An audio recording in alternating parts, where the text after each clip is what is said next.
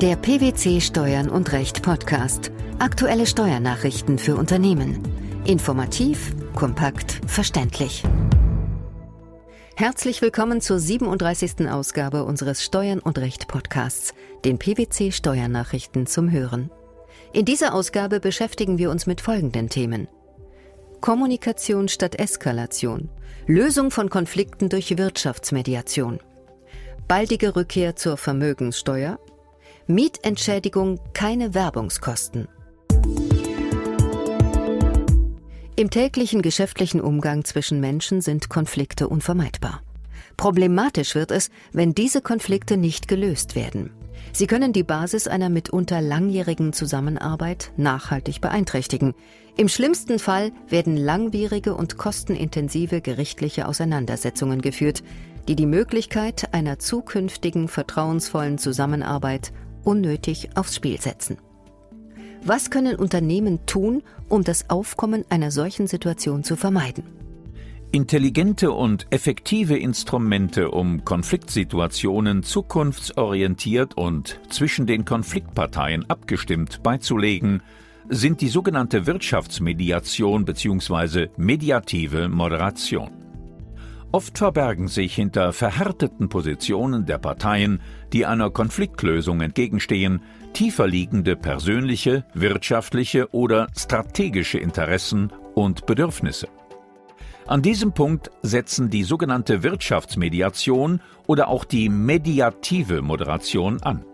Ihr Ziel ist es, diese verborgenen Interessen und Bedürfnisse der Parteien zu ergründen, ihnen Rechnung zu tragen und den Parteien bei der Erarbeitung einer zukunftsorientierten, fairen und effizienten Lösung zu helfen.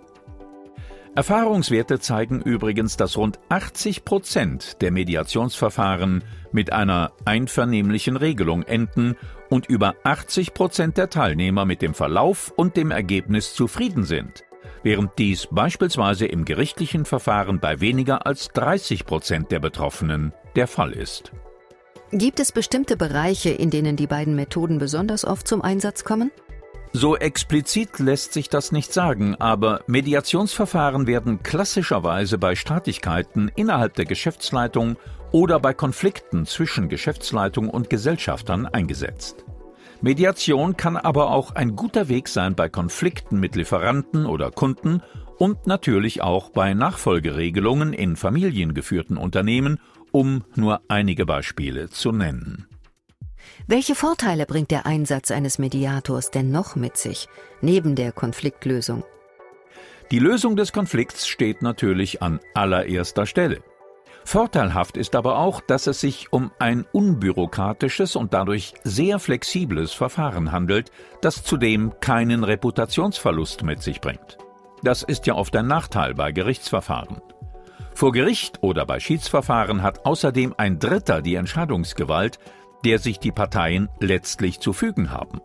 Bei der Mediation dagegen wird die von den Parteien gefundene Lösung erst durch eine entsprechende Vereinbarung bindend. Ein weiterer Vorteil ist, dass die Mediation nicht so kosten- und zeitintensiv ist. Das ist mit Sicherheit auch ein Argument, sich dafür zu entscheiden. Viele Leute haben den Begriff sicher schon mal gehört. Aber was genau ist Wirtschaftsmediation oder mediative Moderation? Zunächst einmal ist zu unterscheiden zwischen der klassischen, konfliktlösenden und der präventiven, konfliktvermeidenden Wirtschaftsmediation. Der Unterschied liegt darin, dass bei der klassischen Version die Konfliktparteien eigenverantwortlich eine Lösung erarbeiten, die in einer verbindlichen, zukunftsorientierten Vereinbarung mündet. Die Aufgabe des Mediators besteht im Wesentlichen darin, die Parteien durch das Gespräch und den Klärungsprozess zu führen. Die präventive Wirtschaftsmediation hat, wie der Name schon verrät, das Ziel, Konflikte frühzeitig zu erkennen und zu klären. Dabei hilft dann ein Wirtschaftsmediator, der als Moderator fungiert. Wie eine Mediation im Einzelnen verläuft, hängt vom Mediator und von der Konfliktsituation ab. Der Unterschied zwischen Mediation und mediativer Moderation liegt darin, dass letztere nicht an ein bestimmtes Verfahren gebunden ist und in einem freieren Rahmen erlaubt, die Beteiligten nach ihrer Stellungnahme in einer bestimmten problematischen Situation zu fragen.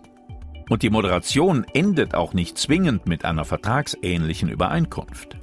Rechtsanwalt Eike Christian Westermann, PwC-Partner in Düsseldorf, bringt es auf den Punkt. Zitat Die mediative Moderation dient vor allem der Übersicht, welche Interessen und Bedürfnisse hinter den Standpunkten der Parteien liegen.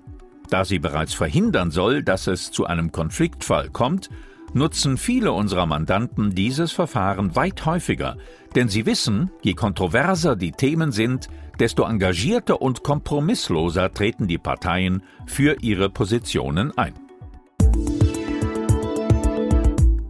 Derzeit arbeiten die Bundesländer Baden-Württemberg, Hamburg, Nordrhein-Westfalen und Rheinland-Pfalz an einem Gesetzentwurf zur Wiedereinführung der Vermögenssteuer.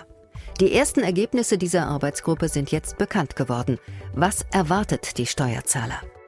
Angedacht ist ein Steuersatz in Höhe von einem Prozent auf das Vermögen natürlicher Personen und von Kapitalgesellschaften. Dies soll dem Staat Steuermehreinnahmen in Höhe von 11,5 Millionen Euro in die Kasse spülen. Anders als nach altem Recht soll das Vermögen zu Verkehrswerten anzusetzen sein, um verfassungsrechtlichen Vorgaben zu genügen. Es gilt als wahrscheinlich, dass dafür die für erbschaftssteuerliche Zwecke eingeführten Bewertungsvorschriften für Anteile an Kapitalgesellschaften, Betriebsvermögen, land- und forstwirtschaftliches Vermögen und Immobilienvermögen herangezogen werden. Die auf Jahresbasis erforderliche Bewertung wird, sowohl auf Ebene des Steuerbürgers als auch bei der Finanzverwaltung, einen erheblichen bürokratischen Mehraufwand verursachen. Man denke nur an die Bewertung von komplexen Unternehmensgruppen, Kunstgegenständen und Sammlungen. Und was verbirgt sich noch hinter dem Gesetzentwurf? Die Arbeitsgruppe diskutiert folgende Freibeträge und Freigrenzen. Freibeträge in Höhe von 2 Millionen Euro für natürliche Personen, für Ehepaare 4 Millionen. Eine Freigrenze von nur 200.000 Euro für Kapitalgesellschaften die Abschmelzung persönlicher Freibeträge um 50 Prozent des Betrages, um den das Vermögen den Freibetrag übersteigt, auf minimal 500.000 Euro, ab einem Vermögen von 5 Millionen Euro bei Verheirateten 11 Millionen Euro beträgt der persönliche Freibetrag nur noch 500.000 Euro. Nach der Vorstellung der Arbeitsgruppe sollen mit diesen Regelungen nur etwa 147.000 natürliche Personen und etwa 164.000 Kapitalgesellschaften von dieser Steuer betroffen sein. Wenn natürliche Personen an Kapitalgesellschaften beteiligt sind, soll die Vermögenssteuer wohl je zu 50 Prozent auf die Gesellschaft und die Gesellschafter aufgeteilt werden. Das ist das sogenannte Halbvermögensverfahren. Erleichterungen und Anrechnungen für unternehmerische Vermögen sind aktuell nicht vorgesehen. Das stimmt. Und wie sieht es aus mit der Belastung von Erträgen durch die sogenannte Substanzbesteuerung?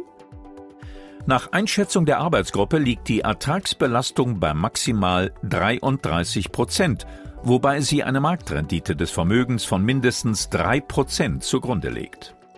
Lothar Siemers, Partner bei PwC in Düsseldorf, meint, Zitat, Angesichts der aktuellen Zinsentwicklung einer Inflation von circa 2% und der Tatsache, dass auch nicht ertragbringendes Vermögen der Vermögenssteuer unterworfen wird, ist diese Annahme aber unrealistisch. Zitat Ende. Bisher hat die Arbeitsgruppe keine Verknüpfung der Vermögensbesteuerung mit der Ertragssteuerlast im Sinne eines kombinierten Höchststeuersatzes auf das Einkommen, wie dies etwa in den Niederlanden der Fall ist, vorgesehen. Die Besteuerung des Vermögens wird also auch bei geringen Erträgen oder gar Verlusten erfolgen. Wie sind denn die Aussichten für die Rückkehr der Vermögenssteuer? Die Wiedereinführung der Vermögenssteuer bedarf der mehrheitlichen Zustimmung sowohl im Bundestag als auch im Bundesrat. In beiden Gesetzgebungsorganen haben die Befürworter der Vermögenssteuer noch keine Mehrheit, sodass mit einer kurzfristigen Wiedereinführung der Vermögensteuer wahrscheinlich nicht zu rechnen ist. Allerdings wird die Vermögenssteuer im anstehenden Wahlkampf zur Bundestagswahl im Herbst 2013 eine große Rolle spielen.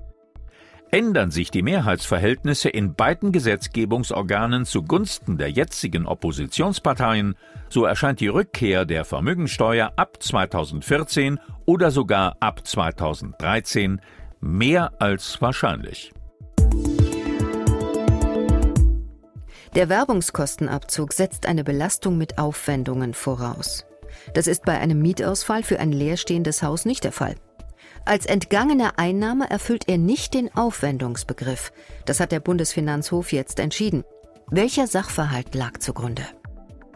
Die obersten Finanzrichter hatten zu klären, ob eine Mietentschädigung in Form entgangener Einnahmen als Werbungskosten abzugsfähig ist, wenn es trotz verstärkter Bemühungen nicht möglich war, das bisher selbst genutzte Wohnungseigentum zu einem angemessenen Preis zu veräußern.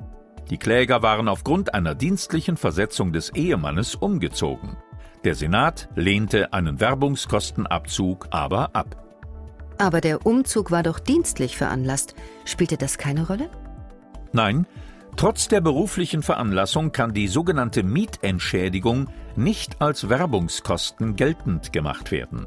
Der Grund dafür ist, dass ein Werbungskostenabzug eine Belastung mit Aufwendungen voraussetzt und davon ist eben nur auszugehen, wenn in Geld oder Geldeswert bestehende Güter aus dem Vermögen eines Steuerpflichtigen abfließen.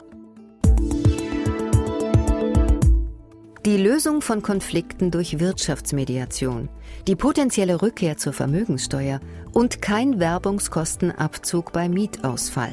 Das waren die Themen der 37. Ausgabe unseres Steuern und Recht Podcasts, den PwC Steuernachrichten zum Hören. Wir freuen uns, dass Sie dabei waren und hoffen, dass Sie auch das nächste Mal wieder in die PwC Steuernachrichten reinhören. Steuerliche Beiträge zum Nachlesen finden Sie in der Zwischenzeit unter blogs.pwc.de.